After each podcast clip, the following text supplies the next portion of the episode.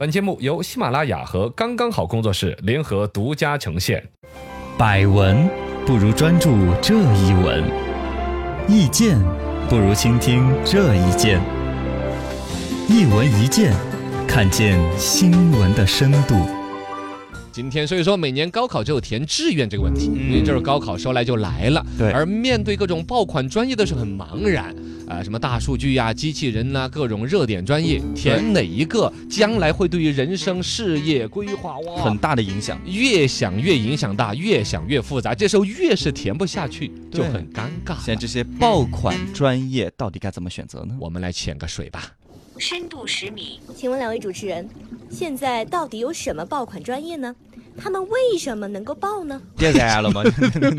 点燃了就爆了 呀？没有。这个所谓的专业这个东西，首先我要讲哈，高考都不是所谓的人生的独木桥，有很多条路通向阳光大道的幸福生活。之前我们专门播了一条马云说他高考的时候数学只考了一分的新闻，就是为了大家讲，高考固然重要，要大家把自己的真实水平发挥出来，但犯不着紧紧张张的，搞得就发挥不正常。嗯，第二来说呢，如果说本身在高考这个路上，你的所有努力要实现一个人生的规划，专业的选择确实很重要。没错啊、，这个出现的一些爆款专业呢，就是这两年比较火的一些行业嘛，啊新闻里边报道啊，大老板融资爱说的关键词都会成为专业，对对对对，啊比如说刚才我们说的大数据大啊，数据啊还有机器人工程、啊网络安全啊之类的。啊，包括阿尔法狗、哦哎，AI 嘛， AI、嗯 E WCI、它 WC 什么玩意儿？ WC 是厕所，但嗯哦加个 I 就是 international，、就是国际化 的厕所。算了，我解释不过来，其实我乱编的，没有这个。 网络空间安全哦，网络空间嗯信息安全，包括“一带一路”的小语种。哎，“一带一路”小语种，我很推荐给大家。哦，但但是这个东西哈也是两论的。我是因为我个人对语言很感兴趣，但并不哎表示你读出来的时候，我们“一带一路”的生意是不是正好这个语种就合适。嗯啊，因为“一带一路”牵扯到很多一些小的一些国国家呀，嗯啊，那些小的国家，它的语言原来在国际上都不被关注的，所以说整个国内，你看那个像谁，何炅不是就会一门阿拉伯语嘛阿拉伯语对很小众，嘎，这就拿来吹牛啊那些特体面，但其实跟几十年用不到两句的，对不好用啊，啊，只只有拿来吹牛和显摆，嗯哎学了屠龙之术而碰不到阿拉伯人来聊 天，人家说的你阿拉伯语，我还会阿拉伯数字嘞， 嗨，一二三四五，对吧？总之，所谓的爆款专业，嗯还有助产学、网络和新媒体等等。助产学是为什么爆款网红了呢？呃，需求大嘛，应该，对，因为现在鼓励生二孩，哎，对嘎没错啊就助产了，加 油加油！ 助产是这个加油吗？是啊，哦就是你你帮放助他松放松，加油，生宝宝就是这样子。哦，呃，这些爆款专业呢，应该就是从现在看得到的是社会呃需求量特别大，未来发展特别好，它就能够成为爆款。深度五十米，请问，选择这些爆款专业有没有风险呢？呃选择任何事情都有风险嘛，，对，这个你要承认，嗯本身他四年之后你毕业，实际的社会变化需求，谁都不能百分之百的告诉你可能性。对啊，当年我选播音主持的时候，那会儿那个新媒体多还拽不是呀这么嚣张呢。对呀、结果现在我毕业了，新媒体现在出来了，早知道你该选微博专业 是吧？对、明明自己想选一个爆款专业，结果选了一个爆文儿的， 也是爆款的。那么这个爆款专业呀、其实我们可以倒推四年，看四年前选的爆款专业，今天的就业情况。嗯对比如当时的生物科技哦提的好猛哦，对对对，当时好多人报感这觉个，突然之间人人都要用一些生物科技啊，都能长生不老啦，嗯如何发展？其实现在生物科技当然也还是很大的一个工程，哎，但是你说实际去就业的时候也不见得。没错，屠龙之术啊，你生活边上有多少个生物公司？没多少人用，，对呀、嗯包括旅游管理啊那些，我们旅游管理嘛，我们不管，不 是怎么说要管，但是要管，但是管不了，不是怎么导游这事儿还没有弄清楚 呢。对呀，电子商务更是一个虚我当年提的多火呀，电子商务就觉得整个所有的生意都要搬到网上嗯了，那么网络就是电子，生意就是商务，合起来就电子商务当。时觉得很新颖，但现在其实开淘宝店哪要学电子商务的呀没错，你是个人你都可以开呀，啊而且开了之后要做的一些逻辑是要会刷单，要会恐吓他们不准给你差评哎 学，校里边学不到的，学不到的。电子商务学了，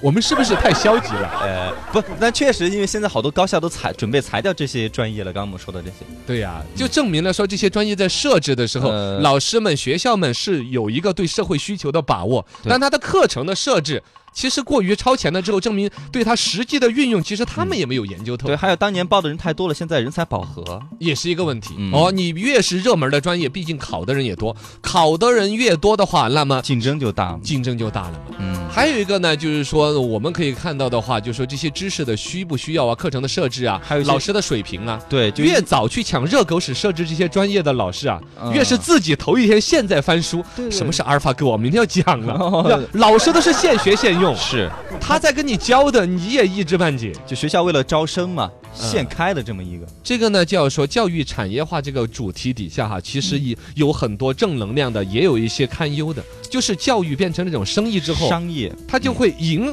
也就本身去应对市场是该的，但迎合市场就是错的。哦市场会沉淀出多少需求？分析够了没有？他为了招生的时候，让孩子们看着兴奋，嗯各种词儿。你看，有的学校师资力量很一般的，把学校名字改得一洋气就招得了生。是突然扩张，就把一些名字，比如说叫升职学校 啊之类的，就名字一听孩子们就不愿意读的学校，嗯马上收编过来，嗯搞一个分校区。